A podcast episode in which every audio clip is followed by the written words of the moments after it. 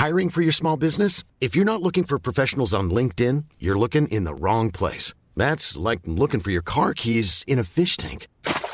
LinkedIn helps you hire professionals you can't find anywhere else, even those who aren't actively searching for a new job but might be open to the perfect role. In a given month, over 70% of LinkedIn users don't even visit other leading job sites. So start looking in the right place. With LinkedIn, you can hire professionals like a professional. Post your free job on linkedin.com slash people today.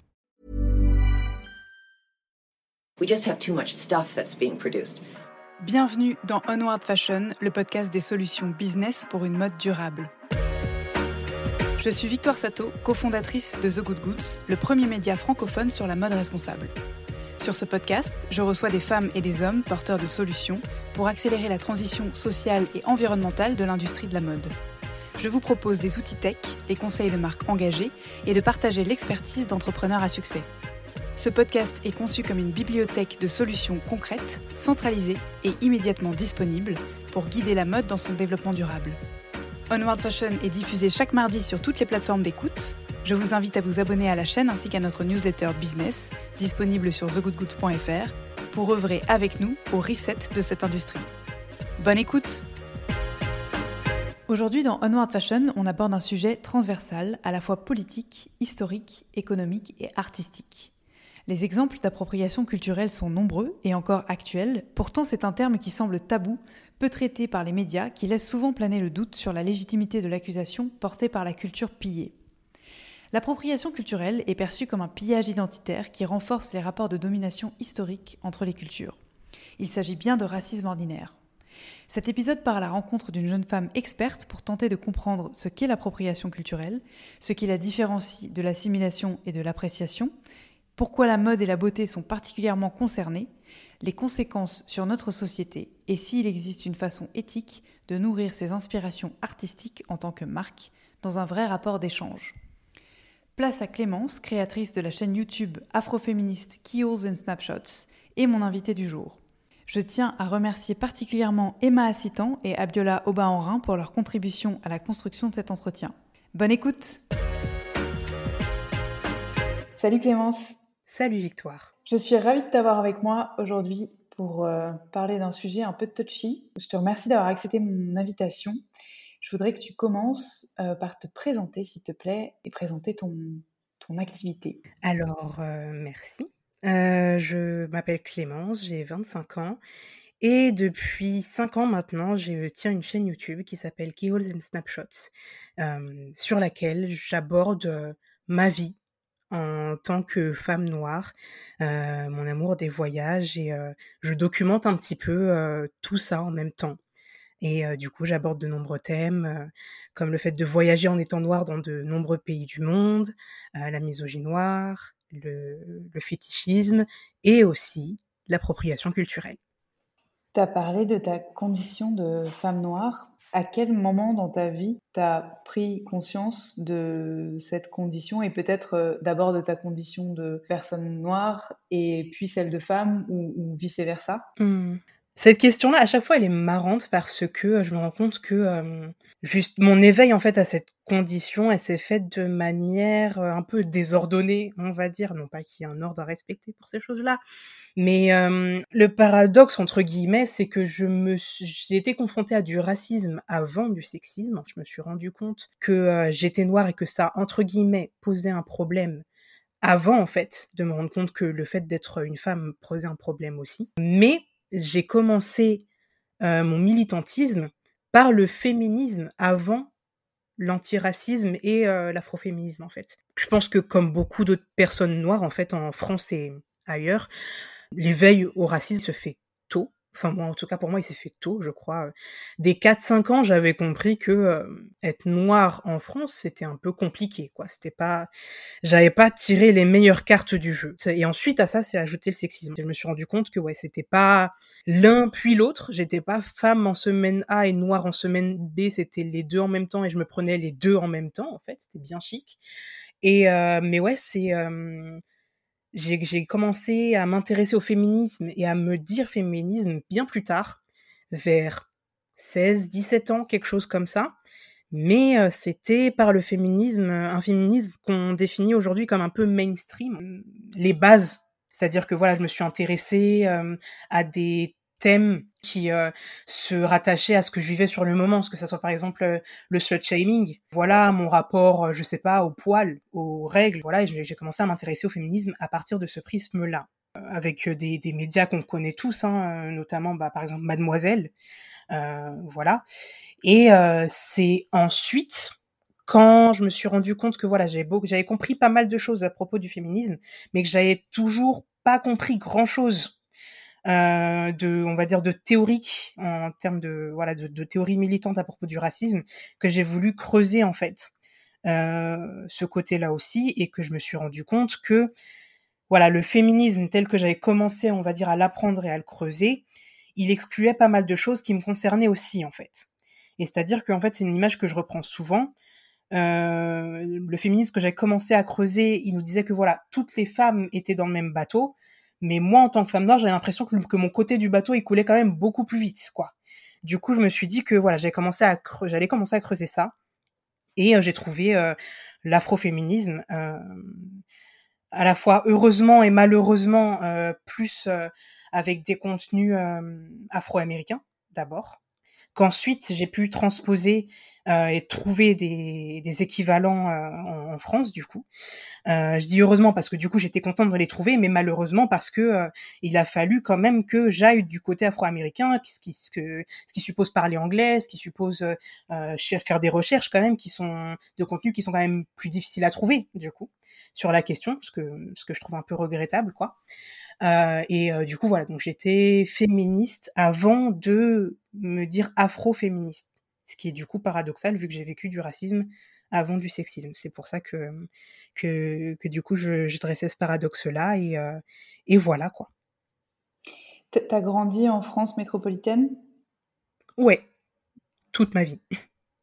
Et tu es, ta famille est de quelle origine? Antillaise de base, mais pareil, on vient on a tous, on est tous nés à côté de Paris, quoi. Dans tes souvenirs d'enfant, tu dirais que tu as quoi comme modèle euh, de représentation autour de toi, que ce soit féminin euh, et noir et ou les deux? Hum, y a, j'ai, eu des exemples dans ma vie, mais après ils n'étaient pas forcément euh, militants, quoi. Ben, évidemment, comme exemple, bah, j'ai ma mère, c'est déjà pas mal, comme comme autre femme noire. voilà, j'ai eu d'autres inspirations, des femmes qui des femmes noires qui m'ont fait rêver. Je sais pas, par exemple, euh, Alicia Keys qui m'a donné envie de commencer le piano quand j'avais 5 ans.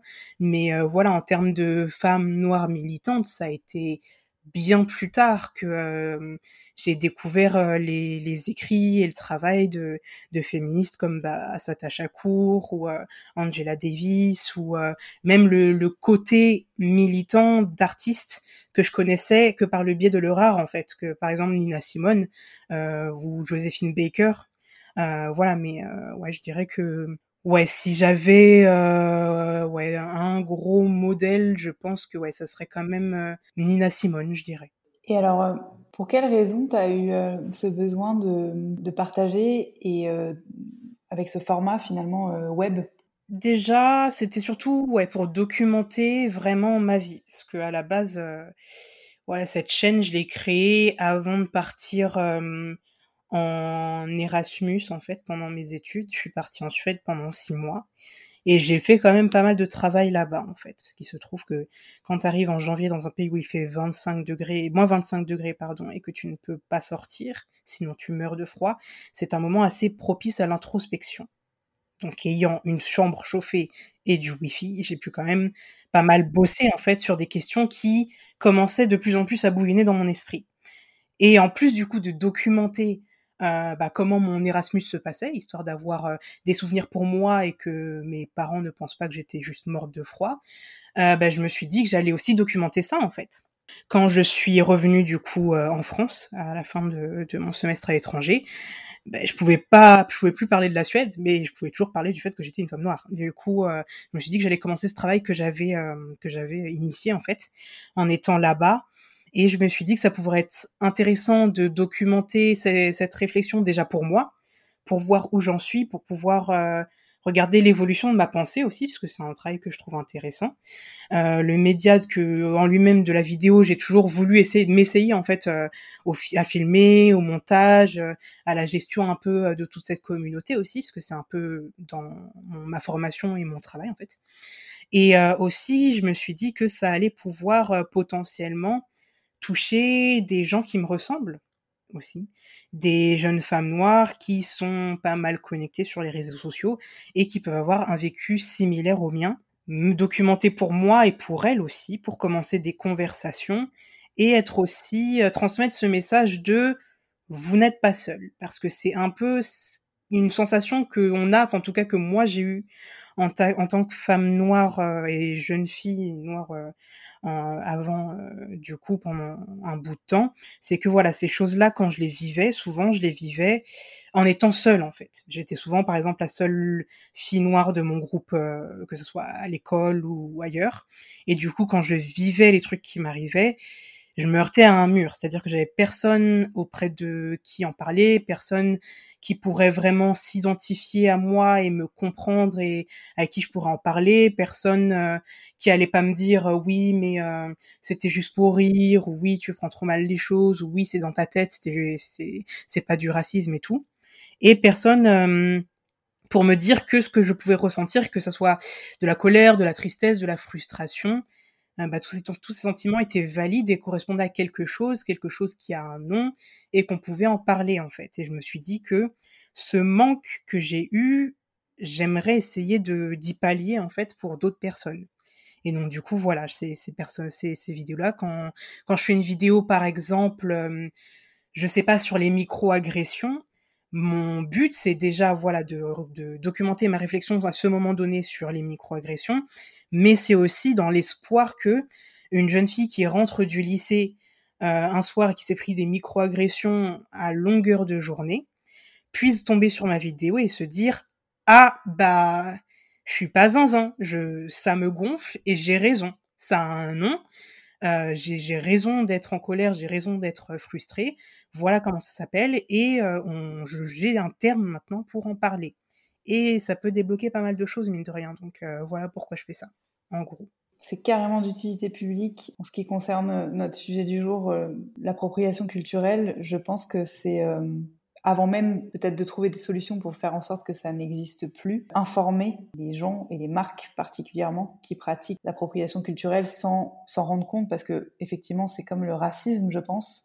À partir du moment où tu n'es pas à même de le subir, bah, tu peux pas avant qu'on te l'ait expliqué savoir euh, ce que c'est, te le représenter. Mais c'est vrai qu'aujourd'hui on est en 2021 et quand on a préparé l'interview, tu m'as dit un truc hyper juste. Tu as dit on est à court d'excuses. les marques notamment sont à court d'excuses pour euh, ne pas bien faire les choses. Aujourd'hui, euh, enfin elles savent, euh, on est au courant, c'est un sujet qui a déjà été traité de nombreuses fois et pourtant la question reste entière. Je voudrais savoir, toi, la première fois que tu as pris conscience finalement d'une forme d'appropriation culturelle, c'était quoi? Est-ce que tu as en mémoire, je sais pas moi, un, un défilé, un produit cosmétique, quelque chose qui t'a choqué? Moi, je pense que comme pas mal de filles, de jeunes filles noires à l'époque, moi, je pense que c'est euh, la famille Kardashian. Hein. Je pense que ça a commencé comme ça, en fait. C'est-à-dire que j'ai vécu toute la phase des années 2000, on va dire du début des années 2000, je crois que c'est ça, où les standards de beauté, c'était euh, Paris Hilton. C'est-à-dire que voilà, très fine, très blanche, à l'opposé de moi en fait. Mais bon, ça, de toute façon, j'avais bien compris que c'était un jeu où je pourrais jamais gagner. Je me souviens, voilà, de la transition qui a commencé à s'opérer et où on est passé de Paris Hilton à Kim Kardashian. Et là, c'est quelque chose qui, quand même, je pense, sur le moment, m'a frappé parce que je me suis dit, euh, c'est quand même fou que voilà euh, ok d'accord ça Paris Hilton c'était vraiment une manière de me dire genre voilà on prend toi on prend l'inverse et c'est bon mais là ce qu'on me dit en fait c'est que on me dit on dit à plein d'autres femmes noires que voilà tes fesses c'est bon tes cheveux c'est bon tes lèvres c'est bon mais toi globalement non. On va mettre ça sur quelqu'un d'autre et c'est mieux parce que sur toi, ça fait ghetto, ça fait vulgaire, tout ça, mais sur elle, ça va. Et je pense que c'est ce, ce shift, en fait, de, de, critères qui étaient quand même assez extrêmes, parce que voilà, Paris Hilton, entre Paris Hilton et Kim Kardashian, enfin, Kim Kardashian, post-opération, que je ne juge pas parce qu'elle fait ce qu'elle veut de son corps, euh, c'est quand même des critères de beauté assez extrêmes en fait, à l'extrême inverse. Parce que Marie, Paris Hilton, pardon, elle est très euh, maigre et, Kim Kardashian, du coup, elle est voilà très en forme, tout ça, voilà quoi. Cette transition, elle, était très bizarre pour moi parce que je me suis dit ah ouais ça ça change. On a l'impression que euh, en tant que femme noire, on pourrait se rapprocher de plus en plus des critères, mais en fait, on nous fait comprendre que non, c'est toujours pas à nous quoi. Il y a eu aussi des périodes où euh, voilà le tout ce qui était euh, le, le style vestimentaire en mode euh, rap afro-américain avec tout ce qui est toutes les coiffures, toutes les tendances et tout était très tendance mais encore une fois ça dépendait des personnes. Et c'est là que j'ai commencé à me demander voilà pourquoi c'est un jeu que on ne semble jamais pouvoir gagner en fait entre guillemets. euh, pourquoi euh, des coiffures que je me faisais euh, quand j'étais petite et pour lesquelles je me faisais railler toute la journée, pourquoi elles valent 3 millions de dollars sur la tête de quelqu'un d'autre? Je trouve ça bizarre en fait. Et j'avais pas, évidemment, j'avais pas le, terme pour, quoi. J'avais pas le terme pour qualifier tout ça. Mais euh, oui, ça fait quand même un, sacré paquet d'années maintenant que je vois que, voilà, les, coiffures que, euh, que ma mère me faisait et avec, les, avec lesquelles j'osais absolument pas sortir euh, de chez moi, comme, la, les, comme les Bantu Notes que j'ai aujourd'hui, actuellement sur ma tête, sont tendances, mais juste pas sur moi, en fait je trouve ça très curieux. C'est juste que voilà, aujourd'hui, on a un terme, vraiment un terme pour lequel on peut, euh, autour duquel on peut théoriser ça en fait. Est-ce qu'on pourrait définir ça, d'après ce que j'entends, par finalement euh, le, le détournement valide de critères culturels euh, par une population pour laquelle, enfin, c'est cool et c'est ok, euh, mais qui n'est pas euh, qui n'est pas valide euh, dans la culture d'origine, c'est ça? Oui, en gros, c'est ça l'appropriation culturelle. Si je devrais la si je devais la définir, ça serait voilà un, une culture, un groupe de personnes dominants qui prend, qui s'approprie du coup des codes culturels d'une autre, sans rétribution, sans sans crédit aussi, et qui lui accorde et qui change son sens et sa valeur en fait. Et euh, voilà, et que du coup, euh, euh, ce, ces symboles culturels sont glorifiés sur les personnes de la culture dominante, mais dévalorisés sur les personnes de la culture d'origine, en fait. Si des fois j'essaye de, de simplifier ça sous forme d'équation mathématique, en fait, c'est-à-dire que pour avoir la recette entre guillemets de l'appropriation culturelle, pour moi, c'est qu'on ait deux cultures qu'on ait un rapport de domination entre ces deux cultures, qu'il y en ait une qui, qui est dominée historiquement l'autre, euh, par le biais de la colonisation ou autre, et aussi qu'il y ait un échange, mais qui soit monodirectionnel. Et c'est ces trois éléments-là, en fait, qui font l'appropriation culturelle. Et alors, euh, est-ce que tu saurais euh, expliquer la différence entre l'appropriation, l'appréciation et l'échange, justement? Bah, en fait, euh, tout se situe en fait dans la réciprocité et le crédit, en fait, parce que euh, un échange, euh, ça, ça implique qu'il y a un retour, en fait, que ça se fait dans les deux sens. Et dans l'appropriation culturelle, c'est absolument pas le cas. C'est-à-dire que, voilà, un, un, commentaire que j'ai très souvent, beaucoup trop souvent sous la vidéo où je parle justement euh, d'appréciation culturelle, d'assimilation culturelle et d'appropriation culturelle. Euh, c'est les gens font une espèce d'équivalence entre euh, par exemple Kim Kardashian qui va porter des tresses et moi qui vais porter un jean. Alors au-delà du fait que c'est un exemple que c'est un exemple vraiment archi bancal, ça n'a rien à voir. C'est-à-dire que Kim Kardashian, elle prend des nattes qui ont, sont faites depuis la nuit des temps, les rebaptisent en boxer braids et donc du coup enlève leur parenté de la culture d'origine, les prend comme étant un bien propre et en tire un profit, c'est-à-dire qu'elle les fait payer, parce qu'à un moment, euh, elle avait le tutoriel de ses tresses sur son site et euh, l'accès à ce tutoriel était payant.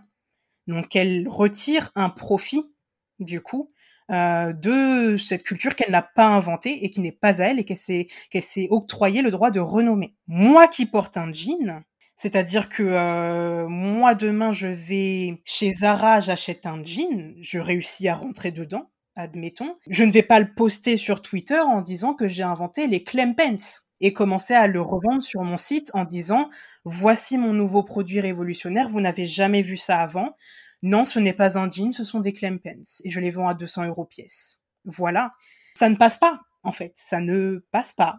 Ce n'est pas un échange, en fait. Et pour ce qui est de l'appréciation, ça, c'est possible, en fait, d'apprécier une culture. Pour apprécier une culture, il faut l'accréditer. il faut rendre entre guillemets à César ce qui est à César. Il faut faire en sorte que les gens qui sont à, qui sont à l'origine de ce symbole culturel euh, puissent euh, être encore une fois crédités et rétribués en cas de profit euh, financier et que ça soit fait dans, dans, le respect en fait et que ça soit pas dans la continuité d'une domination culturelle qu'on voit depuis beaucoup trop longtemps. Alors, est-ce qu'il y a nécessairement une notion mercantile derrière? J'entends carrément le fait de faire du profit voilà, sur des codes culturels qui ne t'appartiennent pas, et bien souvent, euh, enfin, on va y revenir, mais effectivement, en dégradant au passage cette culture euh, à laquelle euh, vraisemblablement tu t'intéresses pas vraiment et que tu ne, du coup, dont tu ne peux pas transmettre les codes, l'histoire, etc. Mais quid de l'individu? Parce que finalement, si demain, moi, j'ai envie de me faire une coupe afro ou si je porte du wax, il, peut y avoir une forme de dégradation et une forme de, de bafouement culturel au passage. Et euh, on peut être en tant que citoyen aussi euh, accusé d'appropriation culturelle, particulièrement encore une fois si euh, les codes employés sont considérés comme cool bah, sur ma paire de baskets versus ostracisant et tu l'as dit un peu ghettoisé. tu vois, si on parle de wax par exemple, quand il s'agit d'un boubou ou autre, comment ça se passe à l'échelle citoyenne? Ben, C'est-à-dire que à l'échelle citoyenne, et encore une fois, je vais reprendre ce, que, ce qui est dit souvent dans, dans euh, les commentaires de mes vidéos parce que je sais pas pourquoi apparemment les gens m'octroient un pouvoir que je n'ai pas de euh, pouvoir arracher les cheveux de toute personne qui passerait dans la rue avec des nattes. Euh, mais en fait, au niveau individuel, chacun fait ce qu'il veut. C'est juste qu'il y a un moment où, en 2021, on a le même Google, en fait, et on est responsable de ses actes, en fait. C'est-à-dire que il faut comprendre les, les implications de ce que tu fais. C'est-à-dire qu'en 2021, si tu décides de te faire des box braids ou euh, voilà de porter un, t-shirt en wax, normalement tu es censé savoir que on va te regarder bizarrement. Et est-ce que les gens auront tort Débattable. C'est une notion qui peut être débattue déjà. Et euh, il faut savoir aussi que voilà, si tu choisis de faire cette coiffure ou de porter ce t-shirt et que tu fais le choix sciemment de te faire coiffer par euh, une personne autre que noire, d'acheter tes produits chez, une personne autre que noire, d'acheter ton t-shirt chez dans, une boutique euh, à, en plein Paris plutôt que euh, chez un producteur qui, qui l'a fait avec des produits de son des tissus de son pays, bah tu participes au problème, ou tu participes au problème en fait. Tu participes vraiment au problème. Et après, si les gens sont à l'aise avec ça, eh bien, encore une fois, je vais pas aller leur arracher leur natte dans la rue. En fait, mieux à faire. Mais c'est tout. Enfin, je peux pas faire plus que ça. En fait, c'est juste que voilà, ces gens participent en problème et que euh, voilà, si les gens se font tenir la, la veste sur Twitter ou ailleurs, ben je pourrais, on pourra rien pour eux en fait. Mais il y a un il y y a moyen de faire les choses de manière respectueuse ou au pire de se dire de peut-être s'abstenir, peut-être de on peut aussi trouver des choses jolies de loin, c'est encore possible en fait. Euh, et puis c'est tout, parce que je pense qu'il y a un aussi ce problème-là que euh, euh, je sais pas si ça remonte, si ça date d'aujourd'hui ou si euh, c'est quelque chose qui était là avant, mais mon interprétation c'est que avec euh, Internet et du coup l'accès facilité qu'on a à divers à divers produits, à voilà divers du coup diverses cultures aussi en fait, euh, on peut justement avoir plus facilement accès à des choses qui n'étaient pas dans notre euh, cercle en fait, qui n'étaient pas dans nos cercles et pas dans notre dans nos cultures. Et ok c'est bien, vive la mondialisation tout ça, d'accord, mais on peut se dire aussi que c'est pas parce qu'on y a accès qu'il faut les prendre. En fait, il faut juste arrêter ça parce que cette mentalité, ça a été à la, source de quand même pas mal de problèmes sur la Terre, quand même, historiquement. C'est pas parce que tu as accès à un endroit, à des personnes, à des choses qu'il faut les prendre. C'est, il faut quand même cesser ça au bout d'un moment. Et euh, voilà, c'est-à-dire que demain, moi, je peux aller, par exemple, sur Etsy et je pense pouvoir commander euh, une coiffe de, de personnes natives américaines. Je pourrais, je pourrais même, ça se trouve, en commander euh, de voilà d'une personne vraiment native qui les fait et qui les fait euh, pour pouvoir euh, promouvoir sa culture, etc. Est-ce que je vais le faire?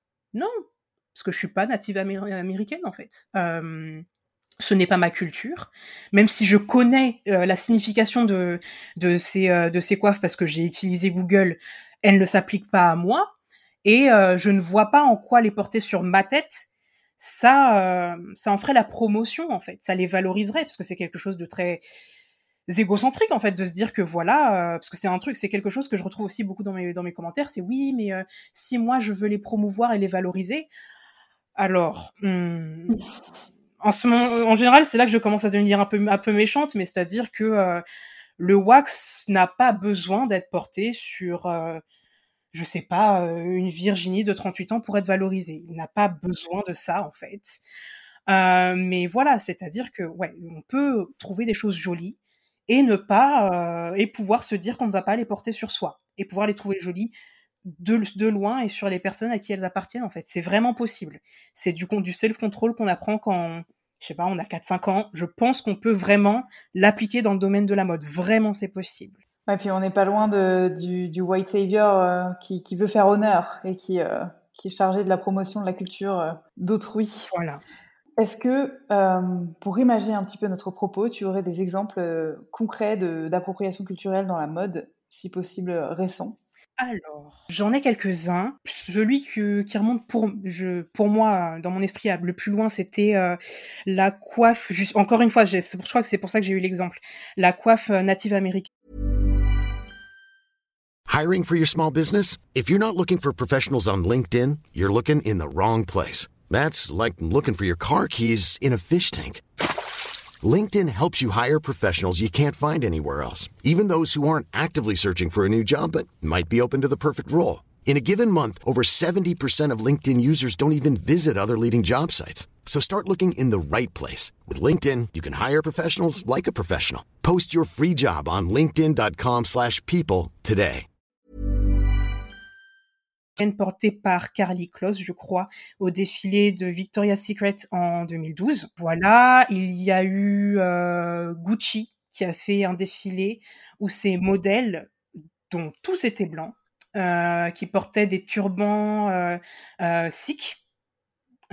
C'était en 2018 et Marc Jacobs qui euh, a déjà deux cartons rouges, euh, qui a fait en 2015 voilà des, en, des Bantu Notes, les fameux Bantu Notes euh, sur ses modèles, encore une fois tous blancs, et qu'il a rebaptisé Mini Bunt parce qu'apparemment le nom Bantu Notes n'était peut-être pas assez fashion. Et euh, en 2017, il a fait porter à ses mannequins, encore une fois tous blancs, dont euh, Gigi Hadid, euh, des dreadlocks. Voilà, des dreadlocks euh, fausses sur, sur son défilé. je crois que ouais, c'est les, les quatre exemples que j'ai là en tête. Il me semble que là, le plus récent, moi, que j'ai en tête, c'est c'est le dernier défilé de Virgil Abloh, euh, qui a intégré euh, des madras, non? Un mix de madras et de, oui. et de cuir. Oui, oui, oui. oui, oui. J'ai vu les, les, sacs en cuir, euh, avec le bord en cuir et le reste en madras, du coup, je crois que c'était il y a deux semaines, quelque chose comme ça. Qui a quand même eu le, le, le courage de dire que si tu regardais bien le motif de... Enfin, l'armure, en fait, la manière dont le tissu est fabriqué, il s'agit non pas de madras, euh, mais d'un tartan, c'est-à-dire euh, d'un tissu complètement yuké dont il aurait changé les couleurs euh, qui certes s'apparenteraient à celles d'un madras, mais en fait non, si tu regardes à la loupe, ce n'est pas du madras. J'ai trouvé ça... Je sais pas si c'est fort ou si c'est complètement... ça me dépite. C'est audacieux, c'est audacieux. Bah écoute, au moins, ça, ça dévie l'excuse de je savais pas, hein. au moins c'est innovant. J'essaierai de rentrer chez Louis Vuitton et avec ma loupe et d'inspecter ces sacs de plus près. On verra bien, mais je suis à peu près sûre que de, de loin comme de près, euh, je peux acheter ce même tissu à Pointe-à-Pitre. Mais euh, ok, peut-être. Est-ce que tu penses qu'il y a une manière euh, de bien faire pour un créateur qui aurait envie de nourrir ses inspirations de façon multiculturelle? Ou bien est-ce que c'est un, no-brainer et que bah, juste il faut pas y aller alors, en fait, il faut, pour moi, la meilleure manière, ce serait plusieurs choses.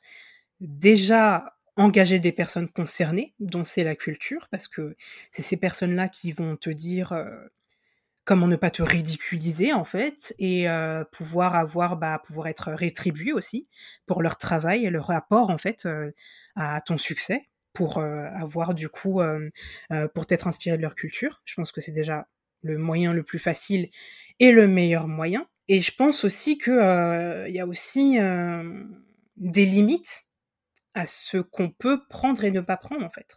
C'est-à-dire que voilà, on aime beaucoup dire que voilà, c'est l'art, l'art s'inspire de tout, euh, il faut pas le limiter, etc., etc. Certes, en attendant, il y a quand même une certaine sensibilité à avoir euh, dans ce qu'on prend et ce qu'on ne prend pas en fait. Euh, pour moi, parmi les exemples que j'ai cités euh, plus haut d'appropriation culturelle, euh, après, il faut, faut vraiment comprendre que euh, moi, dans mon profil, je suis pas franchement une férue de mode et euh, de haute couture, etc. J'irais même jusqu'à dire que j'y connais rien du tout. mon style vestimentaire est ne pas être nu. Du coup, voilà, je n'ai aucune sensibilité sur ces sujets-là, en fait. Mais moi, je vraiment, quand je vois ces, ces cas-là de, de défilés où il y a de l'appropriation culturelle, vraiment, il faudrait, faudrait m'expliquer, mais je me demande en fait ce que ce qu'un turban sikh apporte à un costume Gucci, en fait. Euh, est-ce que c'est vraiment la peine de prendre un symbole religieux, de, de le dépouiller toute sa signification, de cracher au visage au passage de toutes les personnes qui portent le turban parce qu'elles sont sikhs et qu'elles se font discriminer tous les jours, pour promouvoir des vêtements Gucci est-ce que c'est vraiment utile en fait? Il, faut, y a un moment où il faut se poser les questions. C'est-à-dire que voilà, encore une fois, c'est pas parce que tu l'as vu sur quelqu'un que tu peux le prendre et que ça fait sens. Après, encore une fois, voilà, peut-être que c'est, ça fait partie d'une vision artistique que je ne partage pas, que je ne suis pas capable de comprendre, etc. Peut-être. Il y a, c'est certainement le cas. Mais est-ce qu'il n'y a pas une limite dans ce qu'on peut prendre ou pas en fait? C'est-à-dire que pour, les, pour ce qui est des symboles religieux, pour par exemple la coiffe native américaine, qui a quand même un certain symbole, qui n'est pas, qui n'est pas porté par n'importe qui dans, la dans les communautés natives américaines, est-ce que, euh, voilà, on peut se poser deux minutes, regarder dans, la, dans, dans les communautés natives américaines qui portent les coiffes, euh, ces coiffes en fait, euh, se demander pour se demander pourquoi, se renseigner et se dire que entre cette personne et Carly Kloss, il y a quand même des différences euh, de légitimité à avoir ça sur sa tête, quoi. En fait, peut-être que, euh, encore une fois, est-ce que c'est vraiment utile? En fait, il faut vraiment se poser cette question, se, voilà, se, demander, se, dire que, en fait, non, le lard n'excuse pas tout. Il y a vraiment des limites à ce qu'on peut prendre en fait quand ça, pour moi, quand ça insulte euh, la culture, les religions, quand ça, ça invisibilise les discriminations que les personnes concernées euh, subissent au quotidien à cause de ces mêmes éléments, pour moi, c'est là qu'il y a une limite en fait. C'est là qu'il y a une limite. Il faut se demander euh, pourquoi on veut faire ça et pourquoi on pense qu'on peut faire ça aussi faut vraiment, c'est une remise en question qui qu'il qui, faut faire avant même, je pense, de faire venir des personnes de cette culture en fait pour euh, leur demander leur avis, pour essayer de les mettre à contribution pour une collection. Parce que voilà, encore une fois, par exemple, pour moi, demain, je suis créatrice de mode. Admettons, je veux lancer euh, une collection qui s'inspire euh, des personnes natives américaines. Je pense que je vais quand même faire un travail sur moi et me demander est-ce que la culture native américaine a besoin de moi, en fait, pour la promouvoir? Qu'est-ce que sera l'impact de ma, collection? Euh, Quels gens, qui ça peut blesser Qui ça peut rendre heureux? Et ensuite, après, peut-être, je peux faire venir une personne concernée pour me dire ce qu'il est bon pas d'emprunter, comment je peux faire ça de manière euh, sensible avec du tact, en fait, et euh, comment je peux voilà, euh, répartir les fruits de, de toute cette collection de tout ce travail, de cet emprunt, pour que ça soit un échange et pas de l'appropriation en fait. Mais ce travail, mais il faut faire un travail de réflexion et de remise en question avant, parce que sinon ça veut dire que tu fais juste perdre du temps à la personne. Qu'est-ce qui fait, tu penses, que ces créateurs justement ne se posent pas la question et pourquoi c'est toujours dans le même sens, à savoir, euh, enfin principalement euh, l'Occident qui s'approprie les codes et alors, euh, enfin, c'est des généralités horribles, hein, mais euh, tu vois, euh, du continent africain, voilà, de certaines régions du continent africain ou de certaines, enfin, régions asiatiques ou natives américaines. Comment est-ce qu'on peut, enfin, finalement, déconstruire le mindset néocoloniale, parce que finalement c'est de ça dont il s'agit. Mais je ne vais pas faire la réponse à ta place. Pourquoi est-ce que euh, finalement on a toujours l'impression que les blancs euh, savent mieux que les autres euh, ce qu'ils ont le droit ou pas de faire et, ce qu'ils devraient savoir? Parce que, bah, comme tu l'as dit, c'est une facette de domination en fait. C'est juste que maintenant qu'on voilà, on, on est passé par la domination des territoires, la domination des corps. on continue avec la domination culturelle et la domination économique en fait. C'est une facette d'un tout qui participe à l'effacement de la créativité et du génie, parce que c'est du génie des personnes, euh, des cultures et des personnes non blanches. Parce que ça peut pas être à la fois ghetto sur une personne noire et du génie sur une personne blanche. Il y a un moment où ça a été du génie, on l'a juste volé. C'est tout. Voilà. Donc ça, euh, participe à effacer en fait cette créativité et ce génie. Et euh, ça envoie un message assez violent en fait aux, personnes euh, concernées, ça, ça redéfinit leur symbole culturel déjà, et par les mêmes personnes tout le temps, comme tu l'as dit. Et ça envoie le message que voilà, votre culture ne vaut rien et ne signifie rien tant qu'elle n'est pas passée par nos mains, sous le prisme de notre interprétation, pour lui donner un sens et une place et de la valeur, en fait. Et est-ce qu'on, je pense qu'il y a un moment, il faut s'intéresser à ça, en fait, et se demander pourquoi on voudrait continuer à transmettre ce, message-là, en fait, globalement? Pourquoi euh, voilà, on se permet encore de se dire que voilà, on va prendre tout ça, euh, des mêmes personnes et à chaque fois les effacer continuellement de la narrative? Parce que c'est c'est pas tant une histoire de rétribution économique ou euh, de de patrimoine qui, qui se perd même si c'est important. Il y a aussi le voilà le fait que c'est très violent en termes de représentation pour les personnes concernées qui sont non blanches parce qu'elles ne se voient nulle part. Elles ne se voient nulle part et du coup à aucun moment en fait de la chaîne de création de ces choses. C'est-à-dire que non seulement on se voit pas au moment du produit final, c'est-à-dire en tant que sur avec les mannequins, euh, sur les défilés, mais on se voit pas non plus à l'origine en fait du produit et on se dit que voilà en tant que personne noire on n'est pas capable de défiler on n'est pas capable de créer on n'est pas capable d'inventer euh, voilà, alors que le matériel, on l'a, puisque c'est nous qui l'avons fait. Mais ça participe à nous dire que voilà, soit on est incapable de le faire, soit on est, incapable de le faire et d'en tirer du profit. Et c'est quelque chose qui euh, est, très dangereux en fait, parce du coup, ça nous fait perdre du capital économique, ça nous fait perdre, euh, bah, mine de rien, une place assez importante en fait dans, dans la société. Et euh, c'est vraiment, ouais, comme tu l'as dit, ça, ça, relève d'une pensée néocolonialiste, en fait. C'est vraiment à la croisée de toutes les, tous les phénomènes qui, qui se passent depuis les années, je sais pas, depuis très très longtemps, quoi. C'est un, un croisement de, de, de, beaucoup de choses, en fait, qui sont passées à travers l'histoire, et c'est ce qui me... C'est ce qui, à chaque fois, me fascine, en fait, quand je vois des fois la mauvaise foi qui peut y avoir par rapport à la reconnaissance de, l'appropriation culturelle quand, il y a des gens qui se demandent est-ce que ça existe, est-ce que c'est quelque chose, est-ce que c'est pas un faux débat inventé par la gauche de Twitter ou ne sais pas quoi? Parce qu'en fait, on sait ce que c'est le plagiat, on sait ce que c'est la propriété intellectuelle, on sait ce que c'est la colonisation, sauf si, en général, on essaie, on décide de l'ignorer. On sait ce que c'est la mondialisation, le capitalisme, mais l'appropriation culturelle qui découle de tout ça, bizarrement, on trouve ça bizarre. Pourquoi, en fait? Pourquoi on n'est pas capable de comprendre que euh, voilà le fait que euh, euh, y ait eu de la colonisation, un échange assez unilatéral de personnes, de biens, de connaissances, de culture. pourquoi on s'étonne en fait du résultat qui est, enfin d'un des résultats qui est l'appropriation culturelle en fait. Et est-ce que ça serait pas de la mauvaise foi supplémentaire parce que on a du mal à se regarder en face et se dire que peut-être on y participe?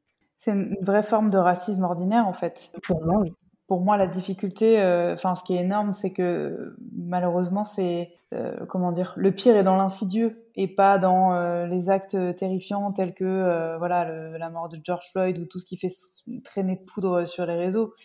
c'est qu'on ne se rend pas compte effectivement que en achetant cette paire de baskets ou en portant ce type de coiffure, on renforce, on participe à renforcer ces codes et cette, cette discrimination. Qu'est-ce que tu penses des initiatives euh, Peut-être que c'est ça une des clés en fait, euh, les, mouvements euh, black owned. tu vois la valorisation des, des, marques qui sont créés par des personnes noires et vendus un peu partout dans le monde, mais qui sont discriminés positivement justement pour valoriser leur travail? Ben écoute, moi je trouve, moi, je trouve que c'est une bonne, une bonne initiative. Déjà, tout ce qui est pour moi, tout ce qui tourne autour du, comme on dit en anglais, le Forest by Us, c'est bien en fait parce que c'est un retour aux sources en fait. C'est pas c'est mmh, c'est bizarre à la fois qu'on soit dans une culture et en, en ce moment surtout euh, dans un dans un mouvement qui glorifie le savoir-faire en fait le, savoir-faire des personnes retourner aux sources etc avoir euh, un petit peu euh, cette tendance de, l'artisanat du homemade pour contrer bah, tout ce qui est fast fashion production de masse etc mais on critique cette cette forme là de production d'artisanat en fait d'artisanat tout simplement. Moi, je trouve que ce sont des très très bonnes, euh, des très bonnes euh, idées, de très bonnes initiatives. Et, euh, et, en général, oui, quand je vois que une marque est black owned, en comparant deux marques et à produits égaux, personnellement, je vais me diriger vers un produit qui est black owned quand je sais que voilà c'est c'est ça fait partie de la culture de la personne euh, elle n'a dérobé la, la, la, culture de personne dans le processus ça vient d'elle et elle ne fait que euh, euh, commercialiser quelque chose qu'elle sait, quelque chose qui fait partie d'elle, de sa vie, de son bagage culturel et qui fait partie euh, de d'elle en fait. Encore une fois, pour moi, il y a, y a aucun il y a aucun problème à ça. Idéalement, c'est comme ça que tout devrait se faire en fait. Que voilà, je je dis pas que euh, parce qu'en général, c'est toujours le débat qu'on a que euh, les gens qui sont contre l'appropriation culturelle sont contre la, la mondialisation. Absolument pas. Euh, moi, je remets juste en question le fait de pourquoi l'argent va toujours dans les poches des mêmes personnes, en fait, et pourquoi la gloire va sur la, tête des mêmes personnes. C'est surtout ça le débat. Si demain, euh, voilà, je, décide, euh, je sais pas, par exemple, d'afficher, de d'acheter euh, une peinture d'un artiste rwandais, bah, je vais contacter un, artiste rwandais. Je ne vais pas contacter un artiste anglais qui allé au Rwanda en 2008 et qui a eu un coup de cœur pour le pays et qui a volé une peinture, en fait. C'est aussi simple que ça la mondialisation me permet de faire ça. Si elle me permet de, de, de, contacter l'artiste anglais, elle me permet aussi de, de contacter l'artiste rwandais, que l'argent lui aille directement, en fait. Et alors, qu'est-ce que tu attendrais euh, d'un média, euh, tu vois, euh, d'un nouveau média, et euh, clairement je parle de The Good Goods, finalement quel serait notre rôle, tu vois, dans cette, euh, en tant que relais d'information, dans cette lutte contre l'appropriation culturelle, contre les formes de, de racisme ordinaire qu'on vient d'évoquer? C'est super difficile comme position parce que je trouve que c'est des sujets, ce sont des sujets qu'il est difficile d'adresser quand tu n'es pas toi-même directement, enfin, victime de ça. Mais en même temps, j'ai la sensation que, enfin, de la même manière que tu as ta chaîne YouTube, moi j'ai envie de envie de hausser le ton et de faire passer des messages euh, à ma petite échelle. Comment pour toi euh, enfin quelle forme ça devrait prendre? Ben pour moi euh, un média comme The Good Good, il peut se poser en tant que allié quelque part en fait parce que du coup votre rôle est important dans ce domaine.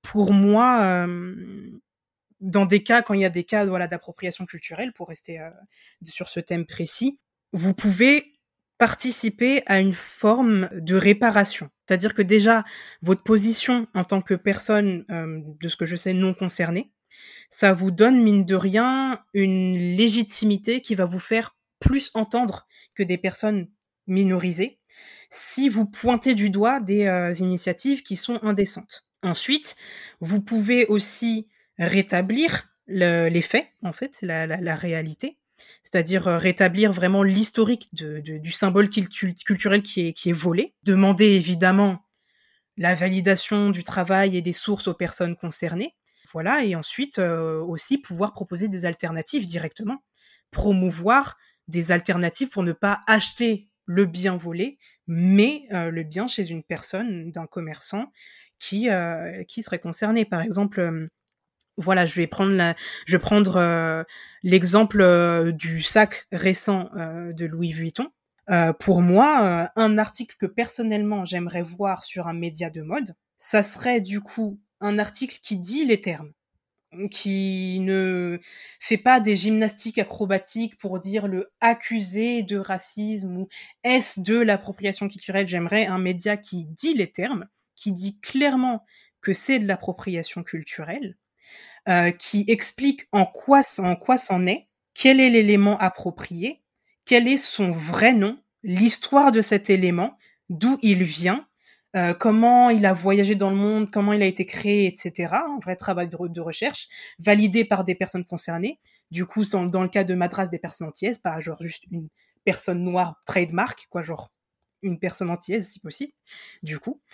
Euh, et ensuite, en, et à la fin, parce que ici, pour moi, c'est pas tout de, euh, de pointer du doigt la, la, la, marque qui fait mal, mais aussi de rétribuer et de repartager en fait euh, le, le, le, fruit de cette ressource, de pouvoir mettre ensuite des euh, liens de, euh, de, de, vendeuses ou de, de fabricants, d'artisans qui font des sacs en madras, de personnes antillaises, afrodescendantes, qui font ces sacs en fait et qui du coup profitent, peuvent tirer profit de leur culture et qui n'ont rien volé à personne. Est-ce que jusqu'ici tu as déjà euh, vu des, des publications euh, intéressantes ou euh, des contenus qui te semblaient vraiment justes et qui traitaient de cette question? Alors, j'ai vu de tout. j'ai vu de tout. Euh, j'ai vu des vidéos, j'ai vu des articles. Je crois même qu'il y a des livres maintenant qui sont sortis sur le sujet, que ce soit en anglais ou en français. Donc c'est vraiment un sujet qui commence vraiment à monter en puissance. Euh, mais malheureusement, euh, je trouve encore que en France, on est encore des mauvais des mauvais élèves en fait sur le sujet. La plupart des grands médias que j'ai vus aborder le sujet. Et quand je dis grands médias, par exemple euh, le Figaro, l'Express, en, en, pour ce qui est euh, des magazines féminins entre guillemets, euh, Marie-Claire, Grazia, etc. J'ai vu qu'ils avaient publié des articles sur le sujet, mais je pense que honnêtement c'était plus pour le SEO qu'autre chose qu'en fait vu que vu la médiocrité des articles, il y avait vraiment c'était vraiment le niveau zéro de la recherche en fait et de la réflexion, c'était un peu affligeant. et en fait, ces articles-là débattent plus euh, de la pertinence de l'existence en fait de l'appropriation culturelle euh, que de ces mécanismes ou euh, ce qu'il faut faire en fait. C'est à chaque fois que j'ai lu ces articles-là, euh, le ton n'était pas on vous explique ce qu'est l'appropriation culturelle et ce que ça implique et comment on peut régler le problème. C'était surtout alors il y a des bobos gauchos qui parlent d'un truc, ça a l'air d'être un peu nul, on a mieux à faire, mais voilà, on veut être numéro un des tendances, donc allez-y. Franchement, c'est nul, continuez à acheter sur Asos et tout ira bien. En gros, c'était ça le, ton des articles. C'était vraiment une perte de temps ignoble. Euh, un des trucs qui m'a le plus frappé, c'était la notion d'emprunt, qui est présente dans plusieurs de ces articles et euh, qui en gros voilà l'article tourne autour euh, du, du, fait que l'auteur en gros chouine l'auteur ou l'autrice, pardon, Schwinn, euh, en disant voilà, euh, en 2020, euh, le Twitter de gauche et les méchantes afrofemmes ont dit qu'on ne pouvait plus emprunter pour créer des vêtements. Qu'allons-nous devenir? En gros, c'est ça. Mais sauf qu'en fait, la notion d'emprunt, elle est bancale en fait dans ce dans ce cas parce que je sais pas si les gens du Figaro ou de l'Express ont emprunté beaucoup de choses dans leur vie, mais la notion d'emprunt, elle implique quand même pas mal de choses notamment le fait euh, de la parenté, parce que quand on, emprunte quelqu'un, on sait que c'est à quelqu'un d'autre, on prend quelque chose à quelqu'un d'autre, et dans l'emprunt, il y a quand même euh, une notion de rendre au bout d'un moment. Euh, à part les stylos quand tu es au lycée, parce qu'apparemment ça c'est du don, mais on parle pas de stylo. Là, on parle de sacs et de vêtements et de choses qui valent des millions, voire des milliards d'euros et de dollars. Euh, donc oui, il y a la notion de, parenté et de rendre au bout d'un moment qui manque dans l'appropriation culturelle parce que euh, dans le cas de euh, Marc Jacobs qui se permet de renommer une coiffure et du coup de casser le lien de parenté, en fait, il comment dire, il casse la timeline en fait, c'est-à-dire que depuis le, jour où la coiffure a été inventée, dans des temps immémoriaux où Marc Jacobs n'était absolument pas né, euh, ça s'appelait Bantu Notes. Et lui, il arrive en 2015 et il casse en fait cette, euh, cette timeline de cette coiffure et dit non, les, Bantu Notes s'arrêtent ici et là commencent mes mini buns en fait. Et ça veut dire que s'il arrive à avoir assez d'influence, les gens vont oublier que les mini buns avant étaient des Bantu Notes et ils vont oublier qu'avant que ça soit sur les mannequins blancs coiffés par le coiffeur de, Marc Jacobs, c'était sur la tête de femmes africaines depuis des millénaires. C'est ça le problème. Et euh, du coup, il n'y a, pas, a pas ce lien de parenté. Et du coup, euh, après, je ne sais pas, je ne suis pas euh, la secrétaire de Marc Jacobs, mais je ne sais pas à quel moment il compte rendre les Bantu Notes en fait. Il y a, y a aucun moment où euh, il se dit bon bah ok moi j'en ai marre d'appeler ça des mini buns. Au fait les gars tout ce temps-là ça s'appelait des Bantu Notes, ça vient de tel pays. Euh, je vais reverser euh, je sais pas 10% de euh, ma collection ma collection qui a fait fureur à, aux personnes de cette région d'où euh, la coiffure vient en fait. Il ne fait pas ce travail donc il ne rend rien donc ce n'est pas de l'emprunt. Ou alors c'est que j'ai rien compris et du coup euh, mon prêt étudiant je peux juste ne pas le rembourser. Et en tout cas voilà, c'est la notion d'emprunt elle est bancale en fait et c'est ce que je reproche à beaucoup d'articles de médias français qui font un, travail qui décrédibilise euh, qui ridiculise aussi ce, ce, cette notion qui est tout à fait légitime. Et alors du coup, une question qui va peut-être recouper la précédente, mais euh, si tu avais une, une, baguette magique, euh, quand bien même l'industrie de la mode c'est pas ton, c'est pas ta cam, pour euh, faire changer un petit peu euh, les mentalités quelles qu'elles soient. Alors habituellement, il s'agit plutôt de d'écologie. Si, si tu pouvais faire une chose euh, en faveur de la lutte contre l'appropriation culturelle dans la mode, ou ça peut être aussi en faveur de d'une meilleure inclusivité, quel qu'il soit. T'as un vœu, qu'est-ce que ce serait? Hmm. Le, le, truc avec un vœu, c'est que du coup, il faut bien le formuler. J'ai regardé assez de films pour savoir qu'il faut bien, il faut pas se tromper sur la formulation. non, je pense que si j'avais un vœu, je pense que tout le monde y ait une juste place. C'est-à-dire, quand je dis tout, c'est tout le monde, vraiment tout le monde, que ça soit, euh, euh, que soit la, couleur de peau, euh, la culture, la religion, la taille, le poids, la silhouette, la situation de, de, handicap ou non, la neuroatypie ou non, que tout le monde qui souhaite et qui peut y avoir une place, y ait une juste place. Et que ça soit, que ça soit des mannequins aux travailleurs et travailleuses qui font les vêtements aux, euh, aux, personnes qui sont sous-payées à tout, toutes les étapes de, la chaîne. Euh, voilà, que toutes les personnes qui ont et qui veulent une place à cette table y aient une place juste. Trop bien. Bah écoute, euh, c'est un sacré vœu et tu l'as très bien formulé. Merci beaucoup Clémence, tu m'as filé plein de, euh, de recos et de liens pour nourrir cette interview, je mettrai tout ça dans les commentaires et dans l'article. Euh, on te retrouve sur les réseaux, euh, sur Twitter, c'est ça, principalement, et sur ta chaîne YouTube. Exactement. Sur euh, YouTube à, à Heroes and Snapshots et sur Twitter at Keysnaps. Merci beaucoup Clémence. À très vite sur The Good Goods. Alors, j'hésiterai pas à te soumettre euh, les contenus à venir pour pousser plus loin le sujet. Merci beaucoup, Victoire. C'était très sympa. Merci pour votre écoute. Si vous êtes encore là, c'est peut-être que vous avez apprécié cet épisode. La meilleure façon de nous le faire savoir, c'est de partager ce podcast sur vos réseaux, par email ou de bouche à oreille, de laisser sur iTunes un commentaire 5 étoiles et de vous abonner à la chaîne sur la plateforme d'écoute de votre choix.